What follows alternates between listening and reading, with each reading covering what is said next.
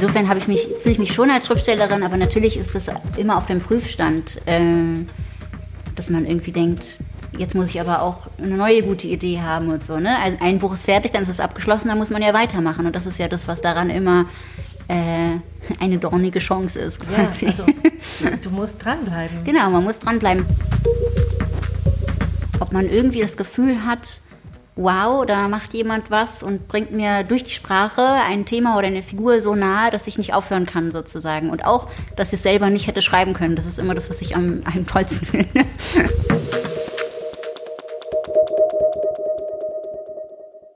Herzlich willkommen zum Berliner Zimmer, dem Literaturpodcast aus Berlin mit Klaus Rathje und Judith Griedel, die mal wieder neben mir sitzt und braun gebrannt aus der Sommerpause zurück ist. Ja, wir haben jetzt die Sommerpause hinter uns. Jetzt geht es wieder los mit dem Berliner Zimmer. Und zwar mit Julia Rothenburg, eine ganz tolle junge Autorin aus Berlin, eine echte Berlinerin. Die anderen waren teilweise haben zwar in Berlin gewohnt, aber sind nicht unbedingt hier zur Welt gekommen und sie ist es tatsächlich und ja. Sie hat also siebenmal die Bedingung unseres Podcasts erfüllt, nämlich eine Berliner Schriftstellerin zu sein. Und dann hat sie noch ihr neuestes Buch über ein Gebäudekomplex in Berlin geschrieben. Am Cottbusser Tor, Berliner und aber auch Touristen werden das kennen, ein hübsch hässliches Hochhaus, was einmal über die Straße geht am Cottbusser Tor und äh, ja, dieses, diese ganze Ecke da sehr prägt und auch ein bisschen verschrien ist. Und darüber hat Julia Rothenburg einen ja, ganz tollen Roman geschrieben, aber das ist ja schon ihr dritter insgesamt und wir haben mit ihr über alle drei gesprochen und natürlich das Lügenspiel äh, gespielt. Hören wir mal rein. Ich würde sagen, jetzt wo wir uns alle gefunden haben, fangen wir mit dem Gastgeschenk an. Wie immer, wir fangen unbedingt mit dem Geschenk an. Ich werde es kurz vorhin, wir haben es natürlich versteckt. du hast es versteckt.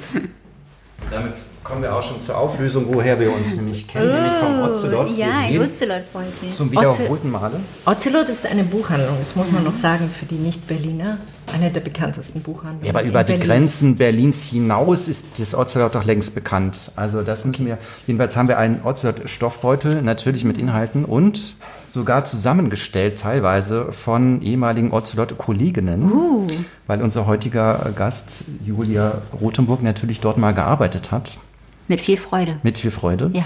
Das haben die Kollegen übrigens auch gesagt. Da habt ihr euch kennengelernt? Da haben wir uns kennengelernt. Ja. Ich, ich, habe diverse Male einen Cappuccino äh, serviert bekommen. Ja, das war, das, ich habe das geliebt, Kaffee zu machen, war richtig toll. Vermisse ich tatsächlich auch sehr. Ah. Also unabhängig davon, dass ich auch vermisse, in einem Buchladen zu arbeiten, Kaffee machen macht richtig Spaß. Okay. Also wir haben da so, für die, die noch nie im Ocelot waren, wir haben da so eine riesige Kaffeemaschine. Halt richtig, so eine richtige Barista-Kaffeemaschine. Äh, da fühlt man sich auch gleich ganz professionell, wenn man da einen Kaffee dran macht. Und dann hast du gleich Klaus gesehen. Was ist dir als erstes ha, aufgefallen? Oh, das kann ich ehrlich gesagt nicht sagen, weil da kommen so viele Leute raus und rein. Man ist die ganze Zeit in so einem ich, so einem Sozialmodus sozusagen, dass man die Situation gar nicht so bewertet, wie man normalerweise eine Situation bewerten würde, wenn man da reingeht und dann erstmal guckt, wer ist denn da? Du bist so unter Spannung die ganze Zeit.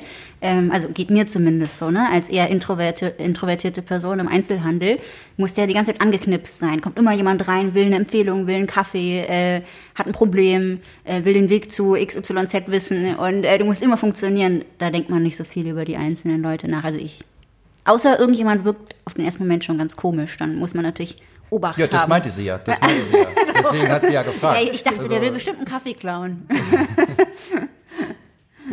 Aber jetzt schau mal rein. Wir, ja, wir müssen. Rein. Äh, also Julia packt jetzt eine schwarze Stofftasche Ja, genau. Ich aus. muss wahrscheinlich kommentieren, was ich mache, ne? logischerweise. Da sind drei Sachen drin. drei Sachen. Na gut, aber schau, schau, genau rein, schau genau rein. Okay, also erstmal ein Notizbuch, was natürlich sehr praktisch ist, kann man immer gut gebrauchen. Und zwar aus der Inselbücherei. Sieht nämlich aus wie die, diese tollen gestalteten Inselbücher, aber es ist natürlich leer, weil es. Und es ist auch leer, ja. Es wäre auch witzig ja. gewesen, wenn da jetzt dein Romanprojekt drin Genau, ja, zum Beispiel. Ja, nächstes Mal vielleicht. ja, genau. ja, ist ja dein nächstes Romanprojekt dabei drin. Ja, vielleicht. Jetzt kommt das weitere Geschenk. Eine Kulturtasche von, äh, von Reklam, nämlich in diesem, falls äh, ihr die schon mal gesehen habt, in, ähm, in dem klassischen Gelb genau, schwarz-weiß. Design, ja, richtig cool. Zwei mega Verlagsgags, möchte ich jetzt mal sagen. Ne? Ja, das stimmt. Insel Notizbuch, Reklam, Kulturtasche. Also eben wirklich eine Tasche. Erfolgreiches Verlagsmerch. Ja. Quasi. Ja, diese Kulturtasche habe hab ich tatsächlich auch oft verkauft im Ozelot. Ja, die kam immer gut an. Ja. Oh, das ist ja cool. Das ist tatsächlich eine meiner Lieblingsautorinnen, nämlich Rachel Cusk. Ich weiß Genau. nicht, ob das meine Kolleginnen dann verraten Genau haben. das, genau ja. das. Sie haben es auch einfach so bestellt. Ich habe äh, gesagt, habt ihr nicht eine Idee? Ich komme in drei Tagen wieder vorbei und dann hatten sie es schon bestellt, weil sie meinten, das ist, das wird ihr gefallen. Ja, das ist tatsächlich, das, das habe ich auch noch nicht, weil das ist jetzt ja auch schwierig, weil ich liebe Rachel Cusk, deswegen habe ich natürlich auch schon viel von ihr gelesen. Ähm, und das äh, freut mich sehr. Das ist richtig schön. Warum liebst du die so sehr? Also ich habe angefangen mit der Trilogie von ihr, Transit und so weiter. Und, äh, oder heißt es Transit? Ich bin so, bin so raus, ja, eigentlich schon, ne? Und, ähm, und, und ich fand das so, also Kudos, äh, das ist so eine Trilogie von ihr, das ist eine Auto, äh, autofiktionale Trilogie. Und ähm, ich fand das so innovativ, allein wie das geschrieben ist. Ähm, es ist quasi eine, die Protagonistin, also die Autorin vermeintlich, äh, läuft durch die Stadt oder, oder äh, fährt mit dem Flugzeug, fliegt mit dem Flugzeug. Ähm, also in allen drei Büchern macht sie quasi, begegnet sie einfach nur Leuten und äh, die erzählen ihr Geschichten und die Protagonistin selbst kommt gar nicht drin vor. Also es ist quasi einfach ein Dialog, wo sie selbst nie was sagt. Aber man erfährt natürlich trotzdem sehr viel über die Protagonistin, darüber, wie das geschrieben ist und wie die Leute auf sie reagieren.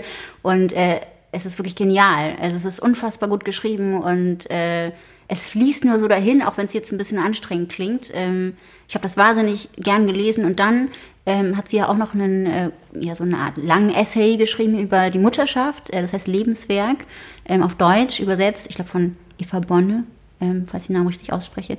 Und äh, das ist wirklich phänomenal. Also das habe ich gelesen, um mich tatsächlich vorzubereiten auf die Mutterschaft. Habe gerade ein Kind gekriegt und ich habe mich sehr gut vorbereitet gefühlt. Also äh, Aber wir wollen gut. jetzt hier nicht über Rachel Ja, das stimmt, jetzt habe ich schon so lange darüber geredet. Ja, da ist ja sogar sondern noch was drin. über Julia Rotenburg. Ja.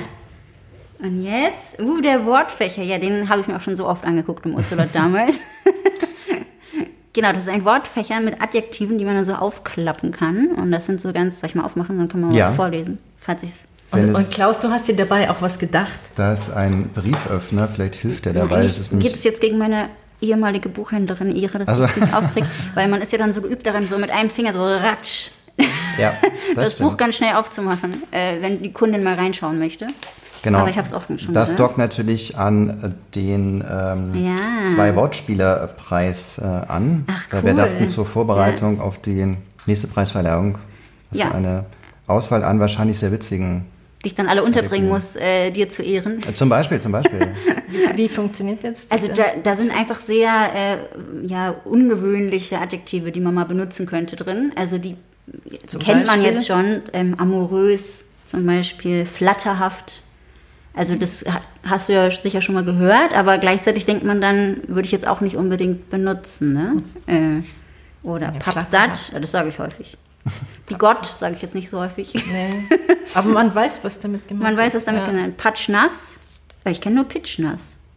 Ja.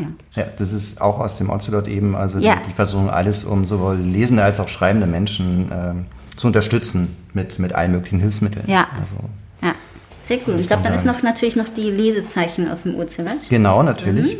Wie sehen die aus? Die sehen so aus. In schwarz-weiß Design, wie auch schon Ah, und von euch noch. Ja, unsere Visitenkarte, das Berliner Zimmer. Können wir gar nicht genug betonen, dass wir hier im Berliner Zimmer sitzen und Das stimmt, das habt ihr noch Podcast gar machen. nicht gesagt. Ne? ja, vielen Dank, richtig cool. Und den Wortfächer hast du bekommen, weil du den Wortspielerpreis, den Zwei-Wortspielerpreis von Bayern 2 Radio bekommen hast für Mond über Beton. Ja, Das ist dein neuestes Buch, ist jetzt erschienen ähm, in der Frankfurter Verlagsanstalt, wie alle deine anderen beiden Bücher auch. Um was geht es in dem Buch? also in dem Buch geht es eigentlich, also das Buch erzählt die Geschichte von sieben verschiedenen Protagonistinnen und Protagonisten, äh, sieben, weil in meinen anderen Büchern war es ein bisschen kleiner begrenzt, der Personalrahmen, aber diesmal sind es sieben und äh, die leben alle am Cottbuser Tor im und am neuen Zentrum Kreuzberg. Also Leute, die aus Berlin kommen äh, oder hier häufig sind, kennen das wahrscheinlich. Das ist so ein großer Gebäuderiegel am Cottbuser Tor, gebaut in den 70er Jahren, gilt ähm, ja heute als ja, Drogenumschlagplatz, äh, Brennpunkt, sagt man ja auch, äh, und auch als Bausünde. Und äh, diese sieben Protagonisten und Protagonisten, die wohnen da alle ähm, in diesem Haus oder wohnen am Haus. Es gibt auch eine ähm, ja, wohnungslose Person. Und es werden eigentlich die Geschichten dieser Leute erzählt, die alle in irgendeiner Form miteinander verknüpft sind und mit dem Platz. Und ähm, eine Person ist auch das Haus selbst, das seine eigene Geschichte erzählt, also die Geschichte davon, wie es ist, in den 70er Jahren mal gebaut worden zu sein als äh, Utopie eigentlich und dann äh, sich plötzlich wiederzufinden in so einer Abwärtsspirale und eben heute als Bausünde äh, zu gelten. Es und ist das Hochhaus, wo man, was einen Durchgang hat am Genau. Cottbusser Tor, was also über eine Straße komplett rübergeht. Genau, das es ist quasi, das umzingelt eigentlich, wenn man so möchte, das ganze Cottbusser Tor. Das wurde damals Kahlschlag saniert und dann wurde eben dieses Ding dahin gesetzt in den 70er Jahren. Und äh, ja, kann man mal googeln, Neues Zentrum Kreuzberg, dann sieht man auf jeden Fall, das ist sehr, sieht sehr eindrücklich aus, äh, in, in weiß und gelb, äh, riesig halt. Ähm, ja, und die anderen Protagonisten, die wohnen da halt alle drin. Also da ist zum Beispiel Mutlu, ähm, der wohnt da nicht nur, sondern der betreibt auch noch einen Supermarkt direkt am Platz und äh, ja, hat viel zu tun mit seinen beiden Nachbarn, äh, Marianne und Günther. Die wohnen am obersten Stockwerk und äh, kennen sich noch aus alten Häuserkampfzeiten, sind dann aber eben in dieses Neubauprojekt äh, gezogen. Und äh, ja, die Geschichten genau verlaufen eben manchmal parallel, manchmal trennen die sich wieder. Ähm, und wir verfolgen einfach in dem Buch so ein bisschen das Leben, das Leben dieser Menschen, äh, was sich dann natürlich zuspitzt. Aber warum es es, sich zuspitzt, Höhepunkt, ja genau. den man dann, das fand ich dramaturgisch wahnsinnig gut gemacht. Du ahnst ihn und weißt es doch nicht und was kommt jetzt? Also Mhm. das ist ja auch dann relativ am Ende, dann willst du immer noch weiter blättern und, und ja, das fand ich sehr, sehr geschickt gemacht. Hast du da mal gewohnt? Ich habe tatsächlich lange ähm, um das Cottbusser Tor gewohnt, also um, weil ich tatsächlich, also es ist ja in Berlin ein bisschen schwierig im Wohnungsmarkt und so. Und äh, wir mussten immer aus verschiedenen Gründen, weil Zwischenmiete, wurde Eigentumswohnung und so weiter, immer ausziehen. Und deswegen bin ich so einmal ums Cottbusser Tor herum ge gewandert quasi. Aber im neuen Zentrum Kreuzberg habe ich tatsächlich nie gewohnt. Wollen wir einen Auszug kurz hören und dann etwas tiefer einsteigen vielleicht? Ja. Soll ich dann einfach gleich was vom Haus vorlesen, weil du dir das vorhin gewünscht hattest? Ja, oder Ja. die Stelle, Ja, die du. kann ich gleich machen. Also das ist, weil das sind, also das Haus hat äh, recht immer recht kurze Kapitel. Das sollte ich vielleicht sagen. Also jede Protagonistin und jeder Protagonist hat so eine, hat seine eigenen Kapitel sozusagen und auch so ein bisschen seine eigene Sprache und das Haus ist immer so dazwischen, dazwischen geschaltet, wie so eine Art Rahmung. Ähm, und es hat aber auch praktischerweise die kürzesten Kapitel, deswegen kann man jetzt gleich ein ganzes vorlesen. Meine Geschichte hat zwei Väter. Meine Väter, zwei weiße Männer, saßen nachts in einem Zimmer, saßen tags in einem Zimmer, zwei Freunde vielleicht, es spielt keine Rolle. Wer gemeinsam so ein Kind zeugt, ist bald schon nicht mehr befreundet. Ich war ein Wunschkind.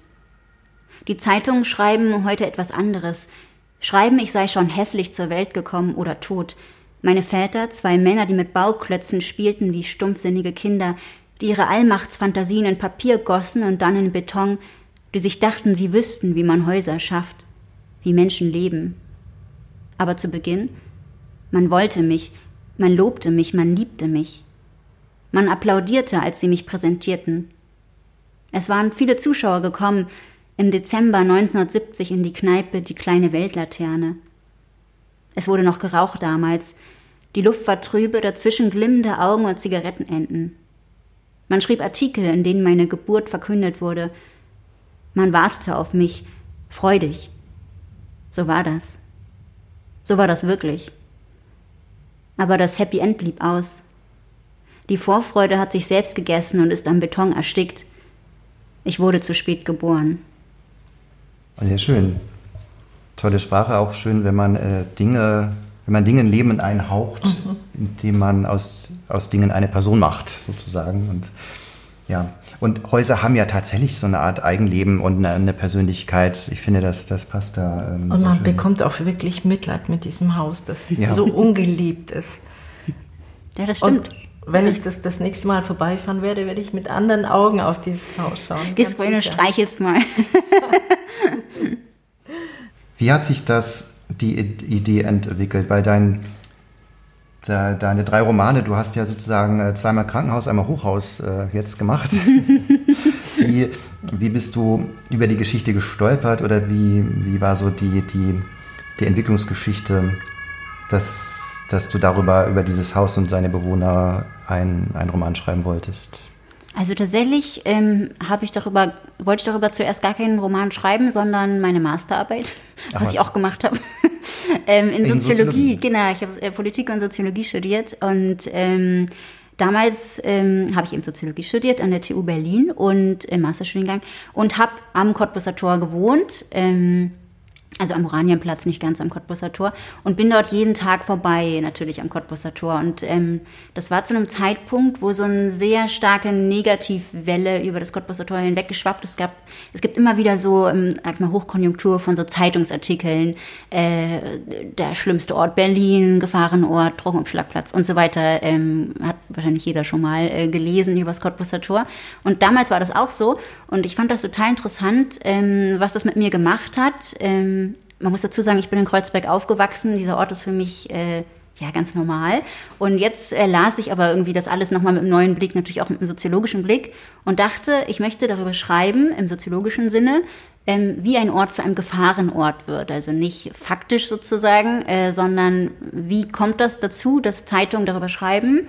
Äh, wie hat sich das entwickelt am Beispiel des Cottbusser Tors? Und ja, wie wird das überhaupt gemacht, narrativ, also in den Zeitungen? Was ist das Gefährliche? Wie wird das erzählt? Ähm, und darüber habe ich geschrieben, äh, meine Masterarbeit, und äh, wusste aber, als ich das gemacht habe, dass ich darüber auch noch einen Roman schreiben muss, dass mich das total interessiert, Gefahr quasi als Thema und auch dieses Haus eben, weil ähm, ja, als du eben gesagt hast, dass Häuser, dass Häuser eben einen eigenen Charakter haben. Ich fand das so interessant, dass in den Artikeln über das Cottbusser Tor dem Haus wirklich immer ein Charakter zugeschrieben wird aber quasi so, als würde es leben. Also alleine von wie geschrieben wird. Da steht zum Beispiel, das Haus ist ein Betonmonster. Das sind jetzt Zitate aus den Artikeln, die ich teilweise auch in dem Buch, ähm, ins Buch wieder mit reingebracht habe. Und ich fand das interessant, was das für ein Bild erzeugt und dachte, okay, dann in der soziologischen Arbeit kann ich das ja nur analysieren, aber in einem Roman kann ich es auch wörtlich nehmen. Und äh, dann mache ich jetzt halt, dass das Haus wirklich ein Betonmonster ist, also äh, etwas, was eigene Gefühle hat und auch handelt und tatsächlich den Platz, Zitat, verschlingt oder so, wie das dann in so einem Artikel vielleicht heißt. Und, äh, ja, Eines der so Zeitungszitate, was ich sehr eindrücklich fand, ist gleich das erste in dem Buch, ja. ist aus der Welt vom 7. März 2016. Wer hier aus der U-Bahn steigt, ist selber schuld. Ja, das ist krass, ne? Das, ich finde, das sagt schon so viel darüber aus, wie äh, über Gefahr gesprochen wird und auch, dass es immer eine Frage der Perspektive ist, ne? Weil wer steckt denn eigentlich da aus? Also das ist ja die angesprochene Person, anscheinend irgendwie wir. Und äh, wer da aussteigt, ist ja dann dementsprechend erstens selber schuld und zweitens, wer da schon ausgestiegen ist, ist dann die gefährliche Person. Weil warum sollte man sonst da nicht aussteigen? Ne? Also manche Leute sind dort schon und die machen den Grund aus, warum man als angesprochene Person dort nicht aussteigen sollte. Also das, das sagt schon so viel über die Person, die das schreibt und die Person, die es vermeintlich liest, aus. Es ist total interessant. Aus soziologischer und aus schriftstellerischer Perspektive. Ich finde es interessant, wenn du sagst, du bist ja da aufgewachsen. Für dich war dieses Zentrum ganz normal, das stand halt da. Ne? Und mhm. jetzt musst du es mit anderen Augen sehen. Ja. Ähm, und, und was war dann das Fazit deiner Arbeit? Naja, das, das hatte nicht so richtig in soziologischen Arbeiten erzählt man immer viel. da ist ja, steht die Analyse im, im, im, Schwer, im, im Mittelpunkt sozusagen. Und eigentlich äh, gab es eben sehr viele, sehr viele verschiedene Mini, Mini, Mini-Fazits sozusagen eher über die Art, wie darüber gesprochen wird und, und, und, und was sozusagen so eine Struktur von so einem Artikel ist, wie der dann sozusagen dieses Bild konstruiert. Zum Beispiel, ähm, eben, dass im Haus so eine aktive Rolle zugeschrieben wird, dass das sozusagen aktiv den Platz verhunzt. Oder ähm, wie so mit Antagonismen operiert wird. Also zum Beispiel die Drogendealer ähm, als, als, als sozusagen äh, die Feinde der, der bürgerlichen Ordnung, äh, die so, sozusagen den Platz mit Hilfe des Hauses ähm, äh, verhunzen und äh, die wehrlosen Bürger. Also da werden immer so Gegensätze aufgemacht in Artikeln. Das ist total spannend. Und ähm, was auch total spannend ist und was ich in dem Roman ja auch äh, aufnehme, auch in dem Teil, den ich gerade gelesen habe, ist ja, dass das Cottbusser Tor nicht immer so gesehen wurde und auch das Haus nicht. Ne? Also wenn man wirklich alle Artikel zurückverfolgt, dann sieht man, dass das mal anders gesehen wurde, was jetzt aber natürlich in Vergessenheit geraten ist, weil das übertüncht wurde von dem jetzigen Anschein. Es ist so eine Bausünde, es ist so schlimm, dieses Haus. Aber früher war es ja eben mal angetreten als planerische Utopie und das wurde damals in den 70ern in den Zeitungen ja auch äh, wiedergespiegelt. So, oh, wie toll, wohnen und arbeiten zusammen. Ähm, es war so geplant, dass man da drin wohnen kann mit Toilette, also ganz neu, ganz schön. Äh, dann gibt's auch Ladengeschäft, es sollte ein Kino in dem Haus geben. Also es war so angelegt als eine ganz super Idee in einem total runtergerockten und äh, zerbombten Berlin und äh, hat dann aus verschiedenen Gründen, die alle mit Geld zu tun haben, äh, nicht geklappt und äh, hatte dann eben so einen Abwärtstrend. Dass der Drogenkiez da anfing, war denn damals auch noch nicht der Fall, nehme ich an? Nee, also Kreuzberg 36 war natürlich schon immer so ein bisschen das andere. Also Drogen vielleicht nicht, aber natürlich gab es darüber andere Erzählungen. Also auch die Antagonismen, von denen ich gespr gesprochen habe, haben sich natürlich geändert. Also damals zum Beispiel ähm, war das ja ein Viertel, in dem die sogenannten Gastarbeiter ähm, alle einquartiert wurden. Und natürlich waren die dann äh, erstmal der Gegner an den Artikeln. So, oh, was machen die da?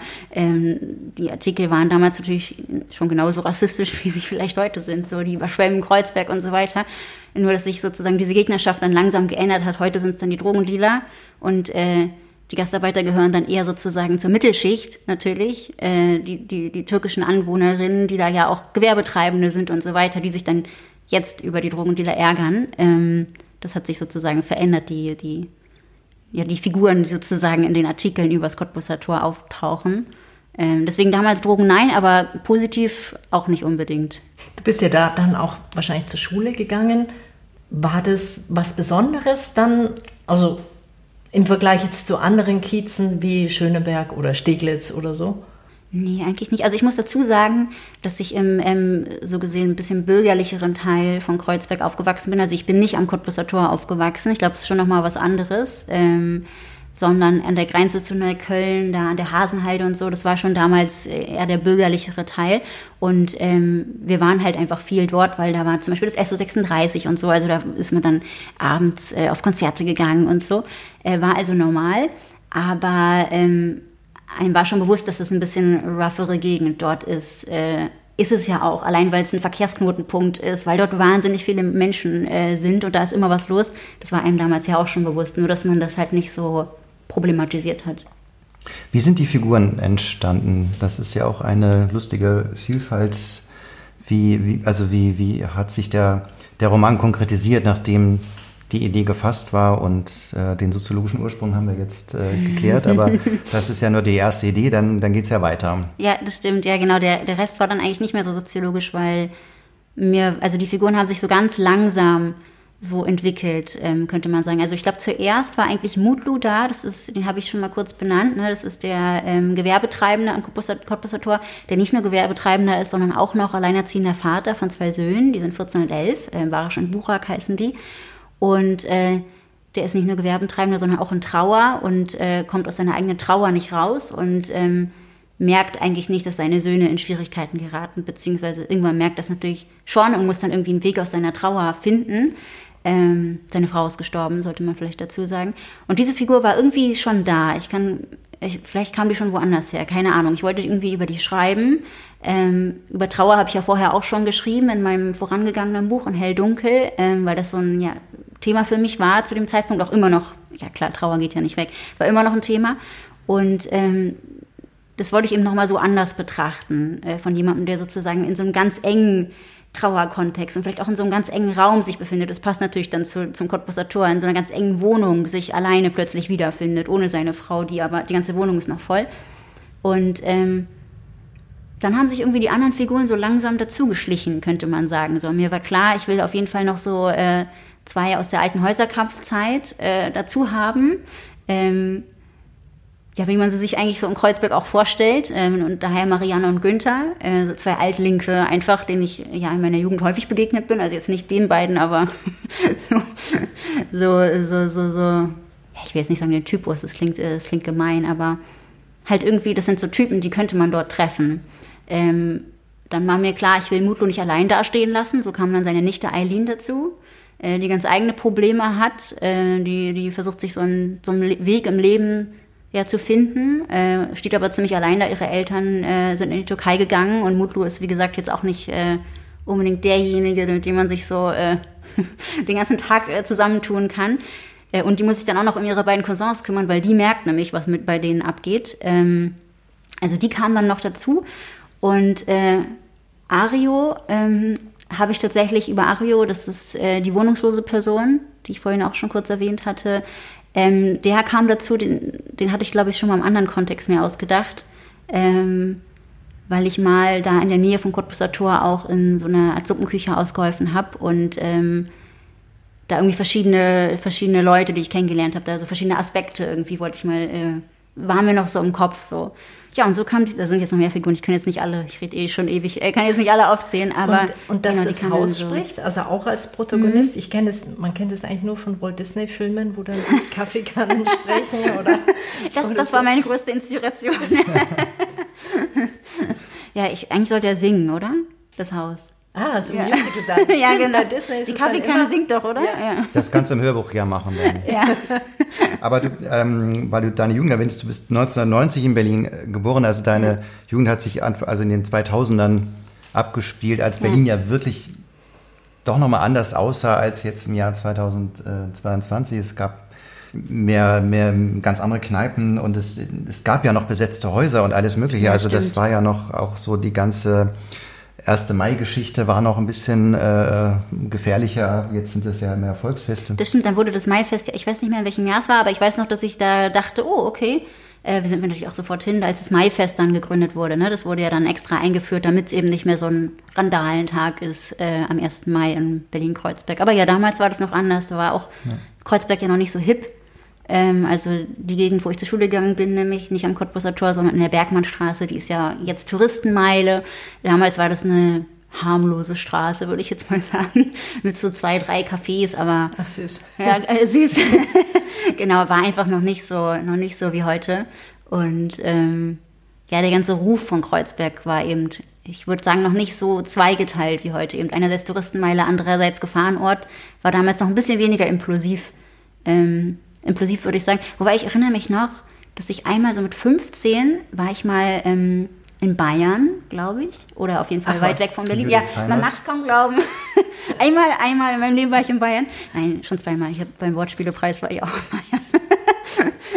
ähm, und da ähm, wurde ich tatsächlich gefragt, wie es ist, aus Kreuzberg zu kommen, nur um das jetzt so, äh, mal so, so darzustellen. Äh, Das war schon ein so bisschen. Street Credibility, Ja, die du genau. hattest, allein durch deine Kreuzberger Herkunft. Genau, dabei war es ja ganz harmlos. Ich komme wirklich also aus einer ganz harmlosen Gegend. Äh, Das, es wirkte nur von außen so. Und äh, dann habe ich den Leuten erzählt, so als Witz, dass wir in der Schule den Umgang mit Messern lernen würden, um uns verteidigen zu können. Und es wurde mir sofort geglaubt. Ja.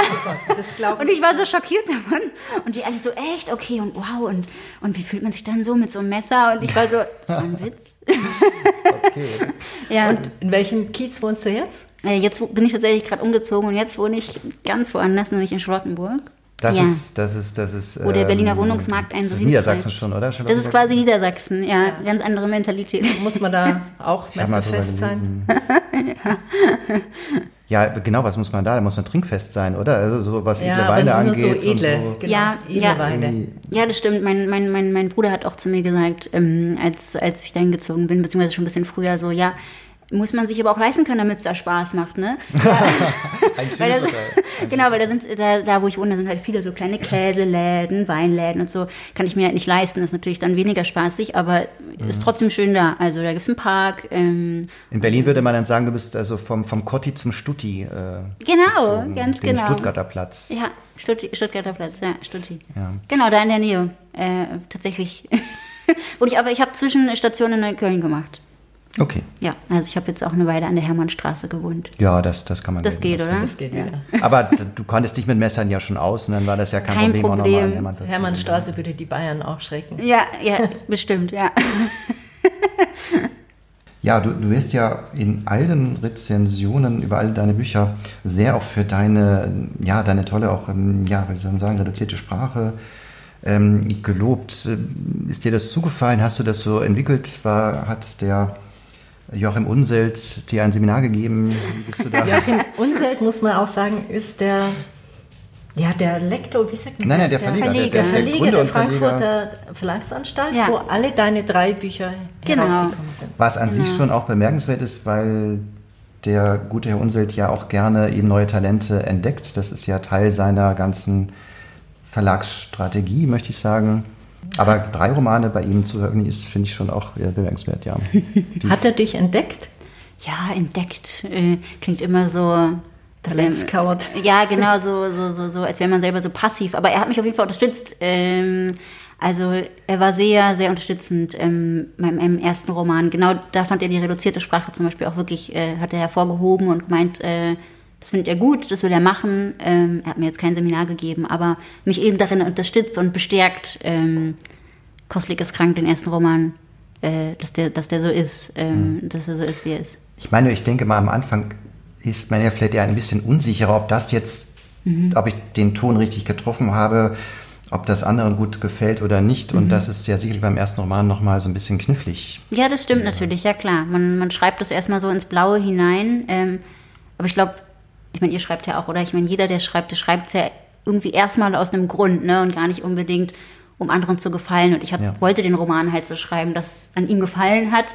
Äh, war quasi der Bonus, aber ich hätte den, also ich hatte den Roman ja schon fertig geschrieben, als ich, als er ihn sozusagen zu Gesicht bekam. Ähm, aber es ist natürlich toll, wenn man irgendwie selber denkt, ein interessiert ein Thema, was jetzt auch ein bisschen schwieriges Thema ist. Auch im Falle des ersten Romans geht es ähm, um eine Schlaganfallstation im Krankenhaus. Ist ein jetzt alter Mann? Ja, ein alter, genau. Also das ist jetzt auch nicht unbedingt das, was, wo alle schreien, juhu, äh, das möchte ich lesen, richtige Sommerlektüre. Ähm, und deswegen hat es mich natürlich umso mehr gefreut, dass er darin was gesehen hat, ähm, was er lesen wollte und äh, wo er dachte, ja, das möchte ich auch drucken. Ähm, ja, das war gut. Und da gab es ja auch schon gleich sehr positive Resonanz, auch aus der, der Fachwelt sozusagen. Also ich habe ja das auch gelesen. Ich habe erst Mondhöbe betont, dann Koslik.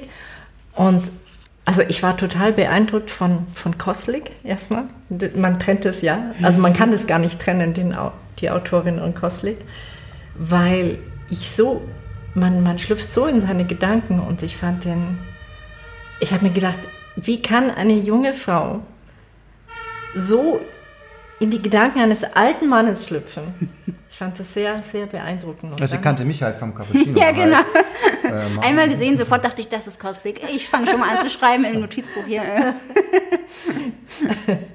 ja, aber wie, wie kommst du auf diese doch relativ schweren Themen wie Trauer bei Mutlu oder auch Koslik, der krank ist? Wie, wie ist da der rote, also wir erkennen in diesen Büchern einen roten Faden, nämlich das Thema Trauer oder mhm. Krankheit. Warum schreibst du über diese Themen? Was interessiert dich daran so? Ich finde ich find das einfach interessant. Ja, das werde ich tatsächlich immer wieder gefragt, weil das natürlich auch jetzt nicht so die, habe ich ja eben schon gesagt, die Sommerlektüre-Themen sind, wo man sich so gerne mit befasst. Aber ähm, ich finde das einfach interessant. Da sind so viele Dynamiken drin, die, die mich interessieren, ähm, wo man in eine Figur reingehen kann und eben einen Prozess mit der durchgeht, wo irgendwie wo, was einfach schriftstellerisch interessant ist. Ähm, und denen ich natürlich auch persönlich begegnet bin, klar, im Leben. Ne? Also Trauer, ähm, mein Vater ist halt gestorben, äh, als ich 25 war und das, das, hat, das hat mich einfach sehr beschäftigt. Also das Sterben, nicht den Tod, sondern das Sterben. Was macht das Sterben eigentlich mit einem? Wie geht man damit um, wenn Trauer schon anfängt, bevor überhaupt jemand tot ist? Also der war lange krank und so. Und mir war einfach klar, darüber will ich schreiben. Ähm, und bei Koslik tatsächlich war es auch wieder ein gewisser soziologischer äh, Blick darauf, den ich hatte, ähm, weil ich einfach auch interessant finde, was, was Krankheit, äh, das Wissen um eine Krankheit oder das Wissen um eine vermeintliche Krankheit vielleicht auch im Kostliks Fall. Man muss zu Kostlik sagen, er kommt ins Krankenhaus, weil er vielleicht einen Schlaganfall hatte und findet sich dann dort sozusagen interniert in dieser Klinik wieder, aus der er nicht mehr rauskommt. Und äh, sein ganzes Leben scheint ihm so unter den Fingern wegzubröseln quasi. Und ähm, ich habe mich zu dem Zeitpunkt mit Krankheitserzählungen beschäftigt. Was macht das mit einem, wenn man denkt, man hat eine Krankheit? Also wie ändert sich dann der eigene biografische Blick auf das Leben? Die Krankheit als so eine Art scheinbarer Endpunkt so und all das, was ich gemacht habe, führte dazu, dass ich dann jetzt einen Schlaganfall bekommen habe. Ähm, also was macht das mit einem? Und auch was macht das mit einem, wenn man plötzlich in so einer Situation sich wiederfindet, im Krankenhaus zum Beispiel, ähm, wo die Regeln des eigentlichen Lebens nicht mehr gelten. Also im Kosliks-Fall zum Beispiel ähm, muss er ja eigentlich seine eigenen Entscheidungen und so an der Garderobe abgeben, denn im Krankenhaus gelten die Regeln des Krankenhauses. Und äh, ich war da selber mal im Krankenhaus zu dem Zeitpunkt, dachte, das ist, das ist so krass, was das mit einem macht, darüber muss ich schreiben. Und so kommt das irgendwie. Also es ist so ein Konglomerat aus verschiedenen Momenten meines Lebens sozusagen, also theologischen Interessen, Beobachtungen, die ich gemacht habe und persönlichen Schicksalsschlägen meinetwegen, die dazu geführt haben, dass diese Themen in diesen drei Romanen so ähm, ja, auf unterschiedliche Weise, aber doch irgendwie alle so ein bisschen verhandelt werden. Das Thema Sterben wird ja bei Hell Dunkel noch mal stärker. Genau, das ist, da geht es quasi Behandelt. komplett darum. Ja. Da geht es um eine ja, Mutter in Berlin und die, ein, äh, die zwei Kinder hat, äh, noch so um die 20 herum beide und die einfach damit umgehen müssen, dass ihre Mutter sterben wird, ähm, die auch schon eine längere, schlimme Krankheitsgeschichte hinter sich hat. Und mir hat daran auch gefallen, dass es diese, die beiden Kinder, die ja eigentlich auch schon erwachsen sind, aber auch noch nicht so richtig erwachsen, dass es sie an ihre Grenzen führt. Ja, auf genau. verschiedenen Ebenen, aber ich äh, finde das schön rausgearbeitet. Also ich kenne es ein bisschen, mein, ähm, als ich Anfang 40 war, ist mein Bruder gestorben als ich Ende 20 war, ist mein Vater gestorben. Und ich habe mich beide Male komplett überfordert gefühlt mit dieser Situation und habe mich ähm, also ein ganz bisschen in den Figuren wiedergefunden, weil die ja auch es nicht wissen, wie, wie gehen sie damit um. Ja. Und da fängt der Abschied ja auch vor dem eigenen Tod an, wie du ja vorhin sagtest. Ja. Und was die Sache aber eigentlich nicht einfacher macht im Grunde. Nee, das macht es schwieriger, dass die Person ja eigentlich noch da ist und die man schon zu trauern beginnt. Ja. Genau, bei meinem Vater war es eben auch so, deswegen kenne ich das auch. Bei meinem Bruder war es ein ganz plötzlicher Tod und, und beides hat ähm, ja, eigene Problematiken. Aber in deinem Roman finde ich es schön zu sehen. Ich glaube, deswegen ist es auch so interessant, darüber zu schreiben, dass man Menschen, also Figuren ins Extrem führen kann. Eine Situation, wo sie nicht wissen, was sie tun sollen, dann auch ja gewisse Verzweiflungstaten begehen, sage ich mal. Ähm, und dann wieder versuchen, ja, irgendwie auf, auf eine normale Spur zu kommen. Ja. Weil man gerät halt total ins Schlingern und hat kein Rezept dafür. Genau, ja, genau darum ging es, hast du, äh, hast du sehr schön gesagt. Ja, genau, um diese Grenzerfahrung eben und dass man dann über Grenzen tritt, die man vielleicht in der Situation nicht mal mehr bemerkt. In dem Fall Ja. jetzt, also haben die beiden ja auch eine grenzüberschreitende Beziehung zueinander dann, die sich daraus entwickelt, irgendwie in diesem Genau. Hohlraum, könnte man sagen, die eben dadurch entsteht, dass die da so alleine auch sind mit dieser ganzen Situation, dann irgendwie auch getrennt von der Gesellschaft, in der dieses Trauern vielleicht nicht so einen Raum hat, ne? sind die plötzlich alleine in ihrer Wohnung und äh, da entwickeln sich irgendwie ja, und vielleicht auch toxische Dynamiken Ja. ähm, zwischen den beiden. Und Die aber auch Ja. nachvollziehbar geschildert sind. Man, man kann genau nachvollziehen, warum die da so reinschlittern, sozusagen in unmögliche Situationen. Ja, ja, genau das war das, was mich daran eben so interess interessiert hat. Das war das, was ich eben versucht habe äh, zu sagen, als du gefragt hast, warum diese traurigen Themen irgendwie. Das ist so, so interessant eben, dass, dass in solchen Themen eben sowas, sowas noch möglich ist quasi. Also, dass da eben Grenzübertritte stattfinden und man Figuren so nah folgen kann. Äh, oder das ist dann so der, der, der Reiz für mich, den so nah zu folgen und das so verständlich zu machen, äh, wie man da hinkommt. Ähm, Und trotzdem, und das ist ja dann die eigentliche Kunst immer aus diesen traurigen Themen natürlich noch eine, ja, im besten Sinne spannende Handlung zu machen, obwohl das, ja, ein bisschen Also ist, unbedingt. aber- Also, weil Koslik ist eine Woche oder länger in diesem Krankenhaus und ich will wissen, kommt er da jemals wieder raus? Und das ist dir wirklich gut gelungen, dass du mit ihm mitfieberst. ja, das freut mich. Wollen wir in die Spielephase übergehen, nachdem wir jetzt über die drei Romane Genau. gesprochen haben? Wir haben in unserem Podcast immer einen Bestandteil, das nennt sich das Lügenspiel. Ja. Also unser, unser Gast erzählt drei Geschichten aus seinem Leben. Zwei davon sind wahr und eine ist gelogen. Und wir versuchen herauszukriegen, welche sind wahr, welche ist gelogen. Durch investigatives äh, Fragen, wo wir versuchen, unseren Gast aufs Glatteis zu führen, was uns mal gelingt, mal nicht gelingt. Du, Ja. du behauptest ja immer, du hättest öfters die Lügengeschichte entdeckt als ich. Ich behaupte das nicht, sondern das ist so. Das werden spätere Führt doch mal eine nochmal- Strichliste, das Äh, wäre doch ganz mach witzig. ich ja, Und am Ende des Jahres. äh, Ja. Das wird mal eine soziologische. Auswertung später. genau. Also kann irgendeine Studentin dann mal oder ein Student als, als Nee, ich führe diese Liste und sie ist ganz klar auf meiner Seite. Aber auch heute werden wir das ja wieder sehen. Ja, also Julia, hast du drei Anekdoten aus deinem Leben, die Genau, du uns am- am gerne besten- erzählst? Natürlich. Einmal ganz Wir kurz, schreiben die dann kurz mit. Kurz pitchen, dass wir einmal die drei alle kurz. Achso, ich soll, die- ich soll die quasi ganz kurz in einem Stichwort pitchen. Ja, ja, also, also jedenfalls et etwas knapper und dann können wir ja nachfragen. Aber je nachdem, wie weit du uns, ich meine, es bleibt auch dir überlassen, du kannst Okay. ja auch ausführlicher erzählen. Je nachdem. Ich mache so einen Mittel, Mittelweg. Okay? Genau. okay, also das grobe Überthema von allen drei Geschichten. Ich habe mir gedacht, ich erzähle sozusagen drei Geschichten aus einem Überthema. Wow. Es, es macht noch komplizierter. Es wird immer literarischer Ja. Spiel. Ich habe mir gedacht, es dreht sich quasi um äh, meine Lebensträume als, als Kind und Jugendlicher. Und äh, wir fangen quasi biografisch vorne an. Ähm, bei der ersten Geschichte bin ich so zehn und ähm, ich wollte schon, muss man dazu sagen, ehrlich war, als kleineres Kind Schriftstellerin werden. Das Ach, klingt so klischeemäßig, aber auf jeden Fall wollte ich das unbedingt. Geschichten erzählen fand ich so super und mit zehn auch schon und ähm, ich habe auch wahnsinnig viel gelesen und alle Geschichten verschlungen und zu dem Zeitpunkt war natürlich Harry Potter ein großer Hype. Und das ist jetzt die Geschichte davon, ähm, wie ich beinahe von meinem Ziel, Schriftstellerin zu werden, abgekommen wäre, weil mir eine so peinliche Geschichte passiert ist, die ich zumindest mit zehn extrem peinlich fand. Und zwar folgende Geschichte. Zusammenhängend mit Harry Potter. Ähm, damals kam der vierte Teil von Harry Potter raus, Harry Potter und der Feuerkelch.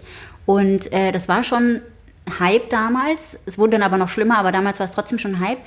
Wie auch immer, auf jeden Fall hat Hugendubel im Karstadt Neukölln am Hermannplatz, wo ich sehr häufig mit meiner Mutter war, ähm, es irgendwie geschafft, J.K. Rowling, die damals natürlich noch eine nicht so streitbare Person war, zu einer Autogrammstunde Nein. einzuladen. Und man dürfte sozusagen hinkommen, sich anstellen als Kind und hat dann quasi ähm, ein Buch geschenkt bekommen mit Autogramm, wenn man eine Frage beantwortet hat vor J.K. Rowling. Ich stand in dieser Schlange, die auch schon durchaus lang war. Ich habe geschwitzt vor Angst dieser berühmten Schriftstellerin. Es wäre die erste Schriftstellerin, die ich sozusagen getroffen habe, wusste ich ja. Ne? Ähm, diese berühmten Schriftstellerin geg- gegenüber zu stehen und hatte auch wahnsinnig Angst, dass diese Frage nicht beantworten kann, natürlich. War dann tatsächlich, als ich vor der stand, eine ganz einfache Frage. Sie fragte nämlich, vermittelt über einen Dolmetscher, also der Buchhändler, stand daneben, ähm, fragte sie, was ist dein Lieblingscharakter aus den Büchern? Und äh, das war natürlich leicht. Ich sagte dann Snape, ähm, denn das war mein Lieblingscharakter. Und sie sagte, wer? Und ich sagte Snape. Und sie sagte, wer? Und das, dieser Moment, ich stand da und merkte irgendwie so, ich wollte ja mit ihr so einen schönen Moment haben und sie hat mich einfach überhaupt nicht verstanden. Natürlich, sie guckte mich so an mit so einem völlig so entgeisterten Gesichtsausdruck. So, es gibt keinen Snape in meinen Büchern. Natürlich Snape, ne? Aber ich habe die Bücher ja selbst gelesen. Ich hatte keine Ahnung, dass der Snape heißt, bis irgendwann der Buchhändler so reingrätschte und mich rettete. ich bekam dann auch dieses Buch, also alles gut, Geschichte ging gut aus und ich bin ja auch trotzdem Schriftstellerin geworden, aber es war wirklich einfach, im Nachhinein war es mir dann so peinlich, weil ich irgendwie merkte, ich habe dieses Buch so, auch mit Dunkle Dore, dachte ich, dass der so heißt. Ähm, also so war es halt, ne, wenn man nicht so gut Englisch kann. Ja, das, äh, das war die Geschichte, also war mir wirklich sehr, sehr peinlich im Nachhinein. Mit zehn ist einem ja auch alles wahnsinnig peinlich. Ähm, ja, das, das, das hat mich schon ins Wanken gebracht, in meinem Traum Schriftstellerin zu werden, dass mir dieser peinliche Moment von Hunan für immer damit verknüpft sein würde. Ähm, dann kommen wir zur zweiten Geschichte. Ja. Das ist biografisch ein bisschen später, da war ich so zwölf. Und wenn ich nicht Schriftstellerin hätte werden können, wäre ich natürlich wie alle Zwölfjährigen gerne Popstar geworden. Äh, und das ist die Geschichte davon, wie ich beinahe Popstar geworden wäre. ähm, Nämlich war ich damals im Berliner Kinderchor. Äh, das ist ein Chor, der hat so äh, Tradition in Berlin, äh, gibt es schon seit dem Zweiten Weltkrieg. Man tritt immer auf in so kleinen, peinlichen Faltenröckchen, ähm, so rote Faltenröckchen und so eine kratzige schwarze Uniformjacke. Und wir wurden angefragt, ähm, mit Michael Jackson zusammen zu singen ähm, beim Konzert. Ähm, der hat so ein Lied, äh, Heal the World, da wollte er so ein Kinderchor, klar kann man sich vorstellen, kommt gut mit Kinderchor. Wir übten also dieses Lied ein, waren Im alle ganz Nachhinein auch aufgeregt. ein bisschen creepy. Genau, gut, genau, ja. das, äh, das war ein bisschen creepy. Tatsächlich fand dieser Auftritt dann nicht statt, aber nicht, weil es creepy war. Das gab damals auch schon so leichte, ähm, ja, man munkelt es schon. Ja, genau, man munkelt es schon. Ähm, sondern weil der Auftritt nämlich um 23 Uhr hätte stattfinden sollen und das äh, fanden dann unsere Eltern doof. Ansonsten hätten wir teilnehmen können, egal ob die Gerüchte äh, wahr gewesen wären oder nicht. Und dann wärst du als Background-Sängerin Ähm, ja. mit Michael Jackson um die Welt geflogen. Genau, dann wäre ich jetzt weg. weg das, das wäre natürlich phänomenal gewesen. Wir waren alle sehr enttäuscht. Äh, später hatte der Chor dann einen Auftritt mit, ähm, mit Peter Maffay, aber das konnte leider nicht äh, darüber hinwegtrösten, dass, äh, dass wir beinahe mit Michael Jackson gesungen hätten. Also fast hätte es was werden können, aber leider äh, ist es nichts geworden. Schade. Ähm, ja, und jetzt kommen wir zur dritten Geschichte. Und äh, die dritte Geschichte, da bin ich schon 20 und ähm, hatte zu dem Zeitpunkt vor, vielleicht Politikerin zu werden. Was will? Politikerin. Politikerin. Ja, Weil du Politikerin. auch- Ach so, dann später Politikwissenschaft studiert hast. Genau, das, kam, das war dann das Ende vom Lied sozusagen, aber damals äh, wollte ich äh, wirklich Politikerin werden und wurde auch zusammen mit anderen äh, aufstrebenden Jungpolitikerinnen äh, ins Schloss Bellevue eingeladen, um den damaligen Bundespräsidenten Christian Wulff zu treffen. Und äh, wir saßen dann dort um eine lange Tafel. Es gab so kleine Häppchen, von denen ich keinen runtergekriegt habe. Christian Wulff redete und redete und redete und um ihn herum saßen ganz viele schweigende Männer in Uniform. Und er musste wegen dir zurücktreten, das ist die Und dann ist er zurückgetreten, weil er mich so furchtbar fand, dachte, ich kann, ich kann nicht Bundespräsident bleiben, wenn ich in solche Aber Leute wie, treffen wie, muss. wieso bist du, was hast du denn mit 20 genau gemacht, dass du dort eingeladen, also wie, Ja, äh, ich war da noch nie. Was, Ja, was hast du falsch gemacht? nein, warst du schon in einer Jugendorganisation, Ja. einer Partei? Genau, ich war damals bei der Grünen Jugend Ah, ja. äh, im Bundesvorstand und ähm, wurde eingeladen und wir mussten dann ähm, wir mussten dann mit Christian Wolf so mehrfach über den Rasen von Bellevue laufen, um zu posieren, natürlich so im Laufen. Diese Fotos kennt man ja immer, war sehr nervig. Vorne standen Fotografen, wir mussten immer wieder hin und her laufen. Und äh, ich will jetzt nicht sagen, dass es einer der Gründe war, warum ich dann nicht mehr Politikerin werden wollte, aber auf jeden Fall dieses ganze Schein und Nicht-Sein hat mich insgesamt doch sehr abgeschreckt. Und deswegen habe ich dann nur Politikwissenschaft studiert und bin nicht Politikerin geworden. Und das war noch direkt vor der, ähm, vor den Skandalen mit Wolf, mit seinem Hausgerät und so. Also da ja, war ja, ja, das Welt war vorher. Damals hat er gesagt, der Islam gehört zu Deutschland und damit die ganze Zeit vor uns angegeben, dass er das gesagt hat. Tatsächlich, er hat damit ein, ja, ich meine, das war sein prägender Satz, das war seine Rede. aber er war auch sehr stolz darauf. er war, Aber ist ja auch klar, ich meine, als, äh, als linkere Jugendorganisation ist natürlich klar, wenn da jetzt Christian Wolf sitzt, dann muss er natürlich irgendwas sagen, sonst finden wir ihn ja nur doof. Ähm, ich fand es damals auch gut, dass er das gesagt hatte, aber dass er sich damit dann so rühmt äh, vor jungen Leuten, ist natürlich schon wieder so ein bisschen komisch. Dann, Jeder Bundespräsident, glaube ich, steht unter Zugzwang seit, seit Herzog mit seiner Hauruck-Rede. ja, natürlich, aber da, da sich so aufzuplustern, ist ja dann eine andere Geschichte nochmal, meine ich. Also na, das andererseits ist- musste er ja irgendein verbindendes Element finden, ne? Also dann Ja. da zu sitzen mit lauter äh, Leuten von, von, von einer ganz anderen politischen Richtung, dann musst du ja auch irgendwie hoffen, dass man zumindest irgendwie ins Gespräch kommt. Insofern kann ich schon verstehen, dass er damit äh, angefangen hat. Ich erinnere mich vor allen Dingen an diese Häppchen, die da so alle so pappig, so aus Blätterteig, ne? so eine kleine. Schloss ist auch nicht mehr das, was mal war. Ja, wirklich. So Schlossküche. Aber ich habe auch Also. wirklich kein Wort gesagt. Ich war sehr eingeschüchtert von Mhm. der ganzen Szenerie. Also ich fasse jetzt nochmal deine Lebensträume zusammen. Ja. Mit zehn Jahren war die peinliche Begegnung mit J.K. Rowling, Mhm. nennen wir sie Harry Potter und der Feuerkelch. Du warst im Feuerkelch. Ja, sehr. Ähm, mit zwölf Jahren äh, wolltest du Popstar und im Background-Chor von Michael Jackson singen, was dann nicht zustande kam, sondern mit Peter Maffay. Und mit 20 Jahren warst du aufstrebende Politikerin und dann doch nicht, weil Wolf so abschreckend war oder die Häppchen oder Ja. was auch immer. Oder die Pressefotografen, ja. Ein, ein Leben im Schloss hätte man sich mir schon vorstellen können. Ja. Aber, das, aber bis die Grünen das. Das ähm, Da war noch ein langer Weg. Das Ja. war damals noch ein langer Weg. aber ja, demnächst werden wir es Jetzt, vielleicht erleben. jetzt erscheint die Kürze. Ja, Ja gut, man hat ja dann kein Parteibuch mehr, als, aber dass ein, ein, ein ehemaliger Grüner dann Bundespräsident oder Bundespräsidentin wird, das äh, denke ich, werden wir erleben in den nächsten Ja, kann ich Jahren. mir auch das, vorstellen. Das denke ich schon. Aber gut, das ist ja nicht. Ähm, ja, jetzt, jetzt wirken die Geschichten natürlich alle erstmal unglaubwürdig. realistisch. Also- ja. Was ist dein Gefühl, Judith, die du angeblich ja alles sofort entschlüsselst bei diesem Spiel? Genau, also ich sage, die Geschichte mit dem Feuerkelch und Harry Potter ist wahr, weil das ging mir auch so. Ich habe auch ganz viel Enid Blyton Bücher gelesen. Oh ja, oh nein. Also das ist überhaupt nichts gegen die Zeichentrickserie meiner Kindheit in den 70ern, nämlich Captain Future. Ja, entschuldige mal.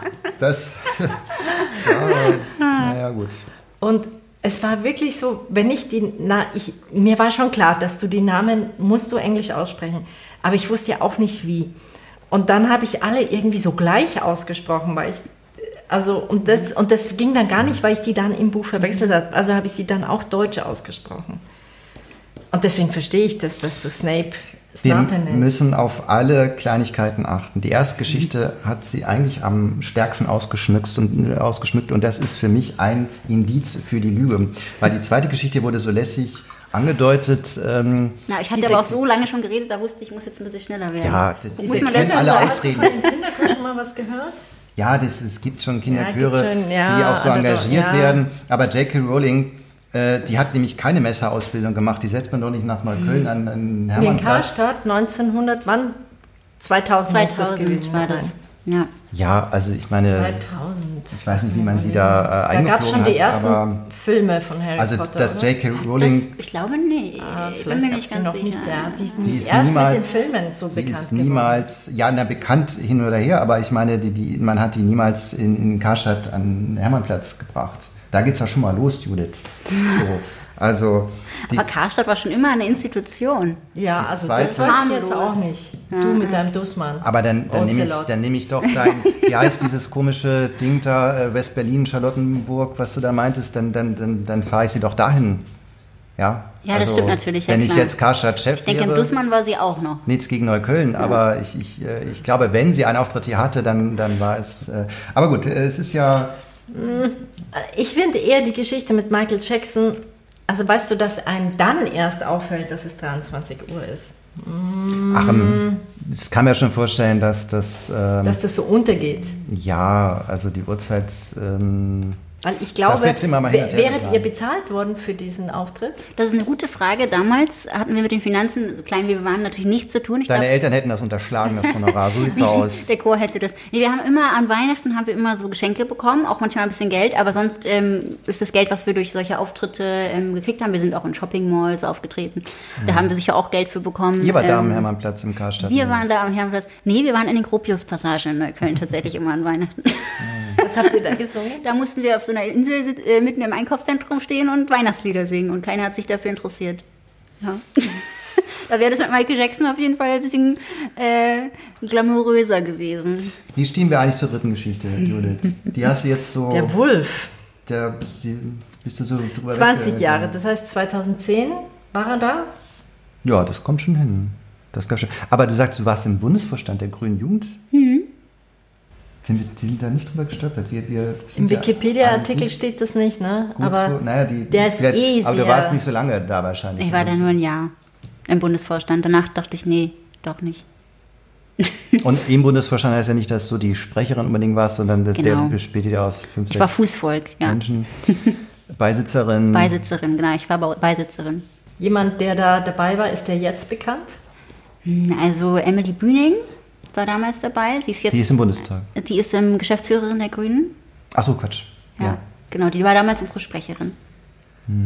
Ja, die anderen äh, machen auch, die meisten machen irgendwas mit Politik, aber jetzt niemand. Äh, Also ich kenne viele Politikwissenschaftler und die meisten von denen haben sich auch in einer Jugendorganisation betätigt. Also das, das glaube ich schon, dass das stimmt. aber mit dem Und dass Wulf einen entzaubern kann, ich meine, das ist wahrscheinlich, er hat wahrscheinlich einige Menschen Das geht relativ enttäuscht. schnell, glaube ich.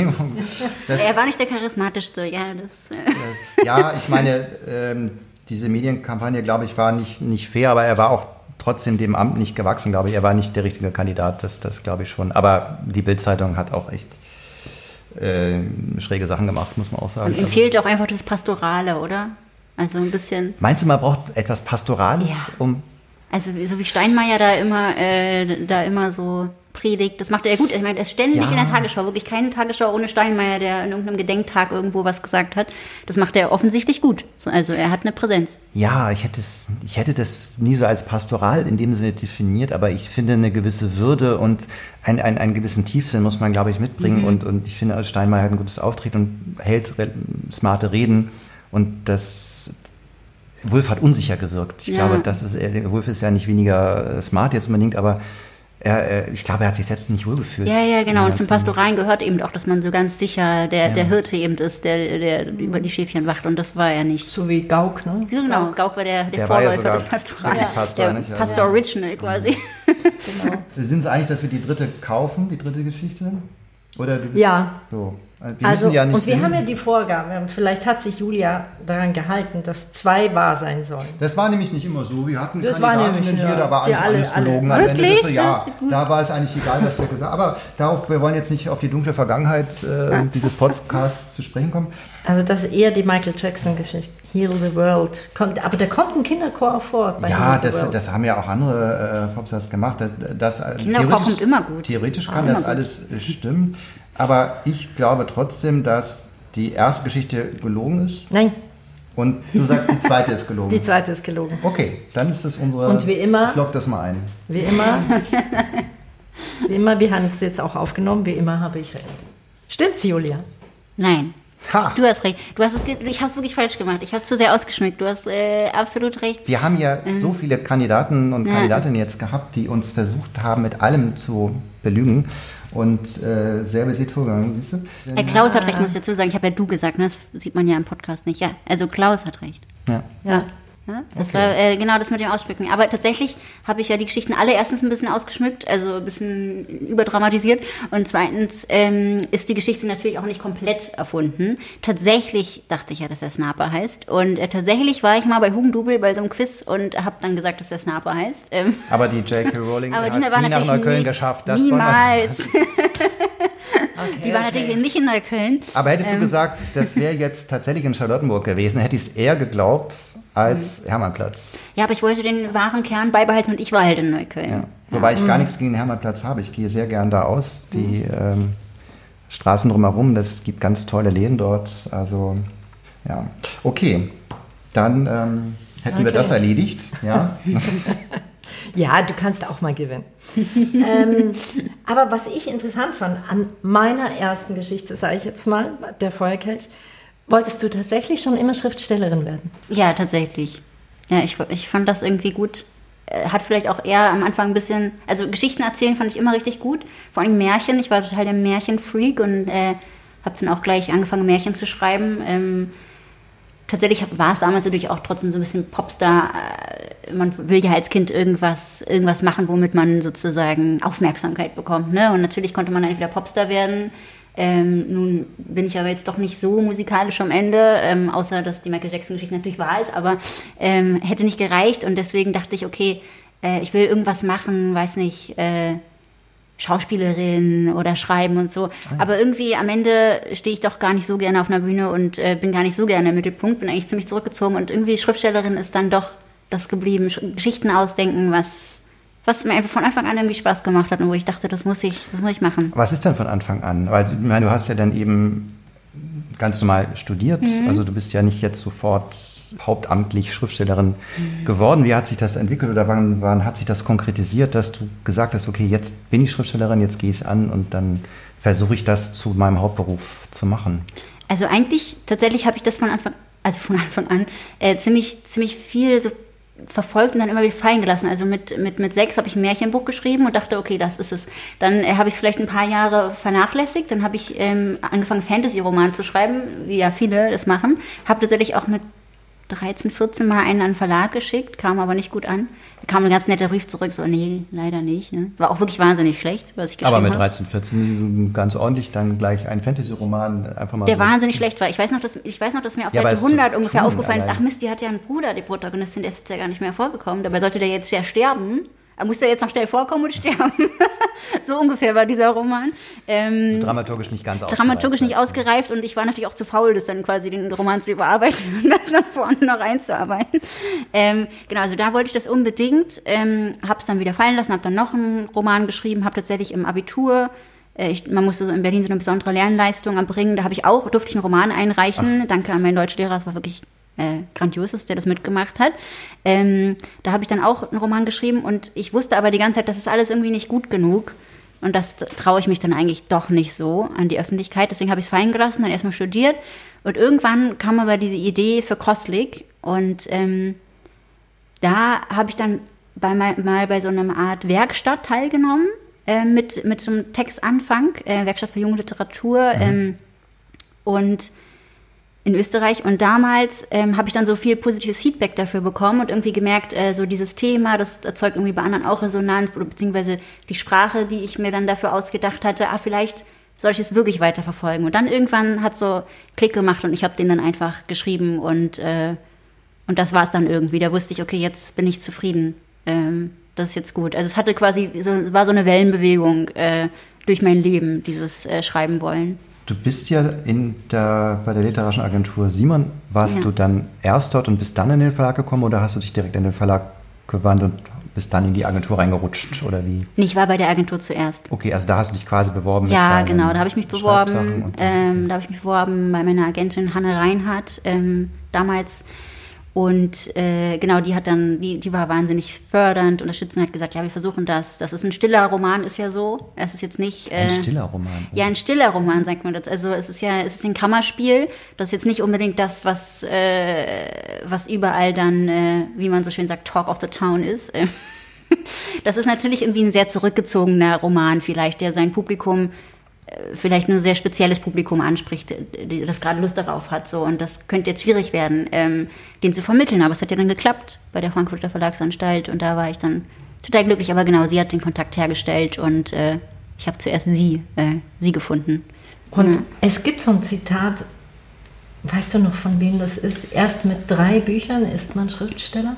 Echt? Wer hat das denn gesagt? Ähm, ist aber gemein, Wir oder? haben darüber gesprochen. Ja, das hat auch ein Verleger gesagt, aber nicht der Joachim Unseld. Ich bin mir nicht sicher, ob das sogar sein Vater war, der das gesagt hat, oder ein anderer großer mhm. Verleger. Wir reichen das nach. Aber ist nicht mit zwei? Also ich habe auch sowas im Ohr, aber ich meine, dass es zwei nee, sein. waren ganz sicher drei, drei weil okay. wir dachten, das fragen wir die Julia, weil sie hat drei Bücher geschrieben. Wir haben darüber vorher mal gesprochen. Und ähm, weil mit einem Roman ist man nicht unbedingt Schriftsteller. Also ich kann es nachvollziehen. Wie geht es dir da? Oder hast du dich schon vielleicht vorher als Schriftstellerin gefühlt? Hm, ich glaube, das immer schon mit sechs Jahren. mit sechs Jahren, genau. Und seitdem leider nie wieder. ja, genau. Ich glaube, um sich wirklich als Schriftstellerin zu fühlen, das ist ja irgendwie so eine Bezeichnung, die also die kann man sich jetzt geben oder nicht sozusagen. Also ich würde fast sagen, dass ich mich mit sechs so sehr wie eine Schriftstellerin gefühlt habe, wie danach nie wieder. mit dem Brustton der Überzeugung. Ähm, klar, man, man, man, man zweifelt doch immer, äh, ein Buch ist nie fertig, man kritisiert das sofort, sobald es erschienen ist, findet man schon wieder alles, äh, kann man schon alles wieder kritisieren, was da drin steht und so. Ähm, insofern habe ich mich, fühle ich mich schon als Schriftstellerin, aber natürlich ist das immer auf dem Prüfstand, äh, dass man irgendwie denkt, jetzt muss ich aber auch eine neue gute Idee haben und so. Ne? Also ein Buch ist fertig, dann ist es abgeschlossen, dann muss man ja weitermachen. Und das ist ja das, was daran immer äh, eine dornige Chance ist. Quasi. Ja, also du musst dranbleiben. Genau, man muss dranbleiben. Insofern ist es, glaube ich, egal, ob man, also sicher mit drei kann man, kann man vielleicht ein bisschen mehr Selbstbewusstsein haben und denken, okay, die drei, die habe ich ja geschafft, schaffe ich sicher auch noch ein viertes. Ähm, aber am Ende ist es vielleicht nur ein wenig höheres Selbstbewusstsein, was man dann hat, ähm, angesichts dessen, dass man eben immer wieder von vorne anfangen muss, immer wieder eine neue Sprache, immer wieder ein neues Thema, immer wieder das Selbstbewusstsein auch zu sagen, okay, das mache ich jetzt, ne, auch gegen gegen ökonomische äh, Zwänge, gegen, äh, dass ich mir das, dieses Projekt setze und das unbedingt durchziehe, gegen alle Selbstzweifel, die man ja ständig hat, wenn man an sowas arbeitet. Was magst du selbst am liebsten an Romanen? Also ist es die Sprache, sind es die Figuren, ist es die Handlung, das Zusammenspiel? Was, äh, was reizt dich daran am meisten? Ich würde sagen, tatsächlich Sprache ist ganz, äh, ganz oben. Wenn ich es jetzt äh, ranken müsste sozusagen, dann finde ich, dass der Ton, die Art, wie es geschrieben ist, die Perspektive muss mich auf jeden Fall überzeugen. Und das ist ja dann meistens braucht man dann nur ein paar Seiten, dann weiß man schon, äh, ob man irgendwie das Gefühl hat, wow, da macht jemand was und bringt mir durch die Sprache ein Thema oder eine Figur so nahe, dass ich nicht aufhören kann sozusagen. Und auch, dass ich es selber nicht hätte schreiben können. Das ist immer das, was ich am, am tollsten finde.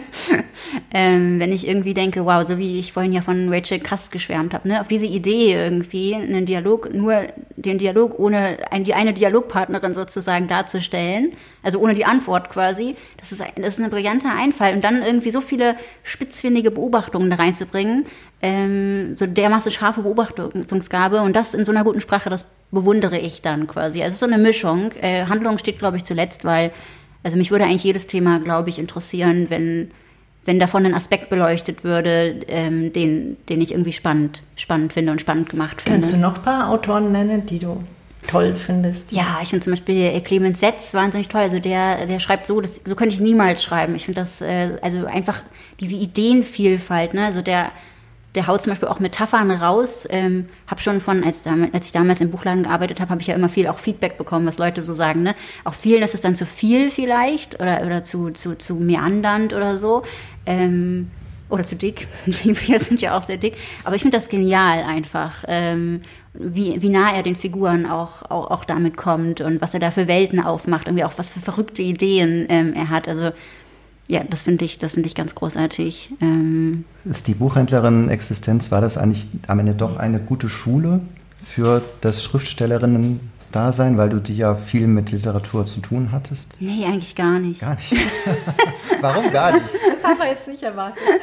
Na, ich, glaube, ich glaube, erstens, weil als Buchhändlerin, das ist ja jetzt so eine romantische Vorstellung, dass man dann immer liest. Ne? Man steht ja vor allen Dingen, ähm, also man liest natürlich auch viel, klar, aber hätte ich ja auch so getan. Ähm, und man, man steht halt vor allen Dingen im Laden und ist permanent, permanent im Dialog und äh, nicht im Innehalten. Und ich würde sagen, dass okay. man fürs Schreiben ja so ein Innehalten braucht, was man in dem Moment einfach gar nicht hat. Vor allen Dingen, wenn man in einem gut, gut besuchten Buchladen, das das Ocelot ja zum Glück ist, ähm, ja.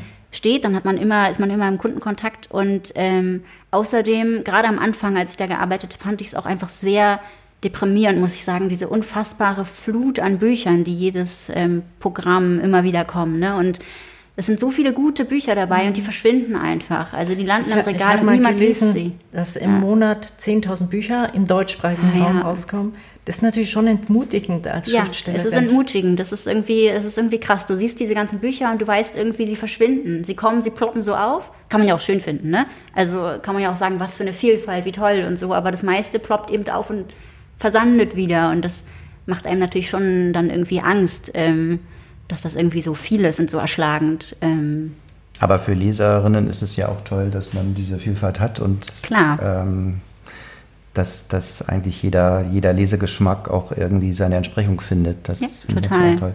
Wie, wie, motivierst du dich dann oder wie sieht so dein Arbeits-, dein Schreiballtag aus, jetzt wo du ja tatsächlich ähm, hauptberufliche Schriftstellerin bist? Ja, also man muss dazu sagen, ich bin hauptberufliche Schriftstellerin, aber nicht unbedingt nur fürs Literarische. Also ich schreibe auch für Geld sozusagen. Also ich trenne das immer, deswegen äh, würde ich jetzt gar nicht so viel darüber reden wollen. Aber auf jeden Fall muss ich sozusagen für beides, fürs Schreiben für Geld äh, und fürs Schreiben fürs Literarische so eigene Räume einrichten. Und ich habe jetzt eben ein Kind. Ähm, das macht es nicht, nicht so leicht. Ähm, beim Literarischen ist es so, dass das ganz phasenabhängig ist, wie viel Platz ich dem einräumen muss. So jetzt gerade zum Beispiel habe ich eigentlich seit Jahren eine Idee, an der ich so rumdoktor, könnte man sagen. Und ich komme da einfach nicht auf den grünen Zweig irgendwie. Also ich habe eine Idee, aber ständig fehlt mir irgendwie so der letzte Dreh. Ich denke dann immer, ich habe ihn jetzt und dann habe ich ihn doch nicht. Und das ist was, was Zeit braucht. Das kenne ich schon von anderen, von anderen Romanen. Also entweder man muss es dann wegwerfen, wenn man irgendwie nach einer Weile merkt, okay, es wird nichts mehr, der Dreh kommt halt nicht oder die Sprache kommt nicht, ich bin einfach nicht die Richtige dafür, das zu schreiben. Ähm, oder irgendwann kommt einem die Idee, das braucht einfach nur Zeit, indem man immer mal wieder dran denkt. Und dann bin ich so richtige Fleißbiene. Also dann setze ich mich hin, nehme mir so eine Zeit und fange dann so richtig an, das so auszuarbeiten irgendwie. Mache so kleine Skizzen, Versuche und so und äh, bin da wirklich so jeden Tag dran. Ähm, und das ist mir dann auch wichtig, dass ich dem jeden Tag Zeit einräume. Das war allerdings vor der Zeit, bevor ich ein Kind hatte.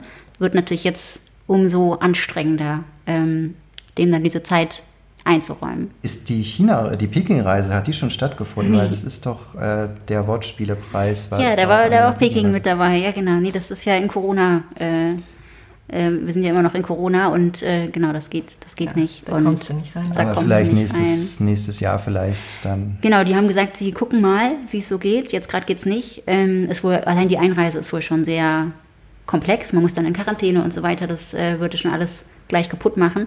Aber jetzt habe ich auch ein Kind, deswegen, ähm, also ich würde den jetzt gerade zumindest noch nicht und ich, das ist ja mein erstes Kind, deswegen weiß ich gar nicht, wann man das Kind dann so, wann es sich für einen gut anfühlen würde, es mal für einen Monat alleine zu lassen, also beziehungsweise natürlich nicht alleine, aber ähm, dass man nicht mehr da ist.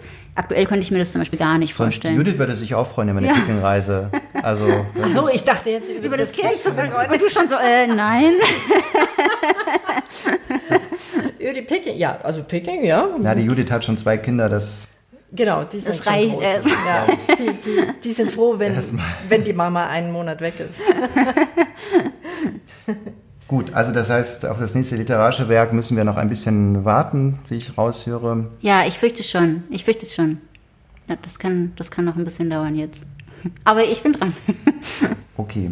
Dann würde ich sagen. Ja, äh, vielen Dank, dass du da warst. Ja, danke für die Einladung. War sehr schön. Ähm, nach, nach langer Bibi-Pause äh, mal wieder in die Öffentlichkeit. In die, was mit Literatur, irgendwie auch so eine jetzt wieder eine Beschäftigung damit noch mehr, ne, wenn man dann so zurückschaut und äh, vorher, also in den letzten, ich glaube in den letzten Monaten habe ich so wenig gelesen wie noch nie in meinem Leben, muss man dazu sagen. Ja.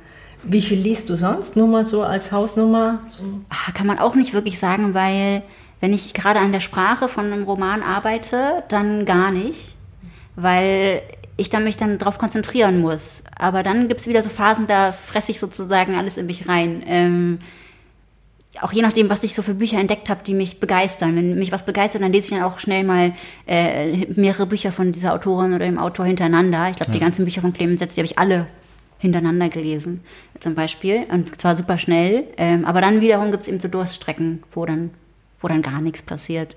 Äh, aber jetzt eben, das Traurige in den letzten Monaten war, dass es quasi jetzt nicht selbst gewählt. also ja, es war natürlich schon irgendwie selbst gewählt, aber ich hätte gerne gelesen. Lässt bin nur leider zu müde. Ja, lässt sich Das nachholen. kommt wieder. Ja. Wenn, wenn das Kind an der Uni ist, dann kannst du. alles- Genau, ich muss einfach nur warten. nachholen.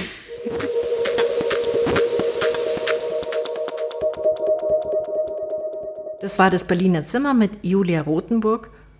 Und wie immer, wenn ein Gast geht, setzen wir zwei uns nochmal zusammen, trinken was und natürlich fragen wir uns, und wie war's? Klaus fragt immer, wie war ich?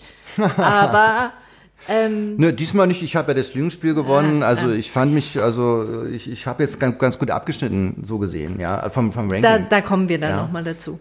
Aber ich fand Julia Rothenburg so aufgeräumt. Das ist jetzt ein komisches Wort, aber die ist so glücklich und zufrieden in ihrem Leben. Und das fand ich so, so sehr beeindruckend. Obwohl in ihrem Leben gerade so ein Umbruch ist mit neuem Kind und ja, Umzug und und so. Umzug. Ja. Also, das fand ich beeindruckend. Auf jeden Fall, nein, sie ist ja auch sehr lustig und das hat äh, mir jedenfalls großen Spaß gemacht. Ich habe ja auch das Lügenspiel gewonnen, hatte ich schon mal erwähnt? Ich weiß nicht. Nee, in- nee. in- in- Ich weiß auch gar nicht, ob du es wirklich gewonnen hast. Ich finde, das sollten die unsere Hörerinnen und Hörer entscheiden. Hörst dir- hörst dir einfach noch Und jetzt an. aber, Klaus, wir kommen was zu, Fall, zu viel, was viel Wichtigerem. Das Zitat müssen wir nachreichen, also den Zitat-Urheber, Das. Zitat zu den drei Büchern. Erst mit drei Büchern ist man ein richtiger Schriftsteller, Schriftstellerin. Genau, das hat nämlich Siegfried Unselt gesagt, wie ich richtig vermutet hatte, wie ich nochmal erwähnen möchte, nämlich ähm, der Vater von Joachim Unselt. Also ähm, der hat Siegfried gesagt, Unfeld hat, die, hat den Surkamp Verlag gegründet. Genau. Und sein Sohn, war das sein Sohn, die Frankfurter Verlagsanstalt? Genau. in dem eben die drei Bücher von Julia Rothenburg erschienen sind. Ganz genau. Ja, dann machen wir jetzt wieder weiter im launigen Monatsrhythmus. Genau, und Dann- legen keine, keine Herbstpause ein. Nee, das ist die erste Herbstfolge übrigens. Ich sag's mal. Ah, okay.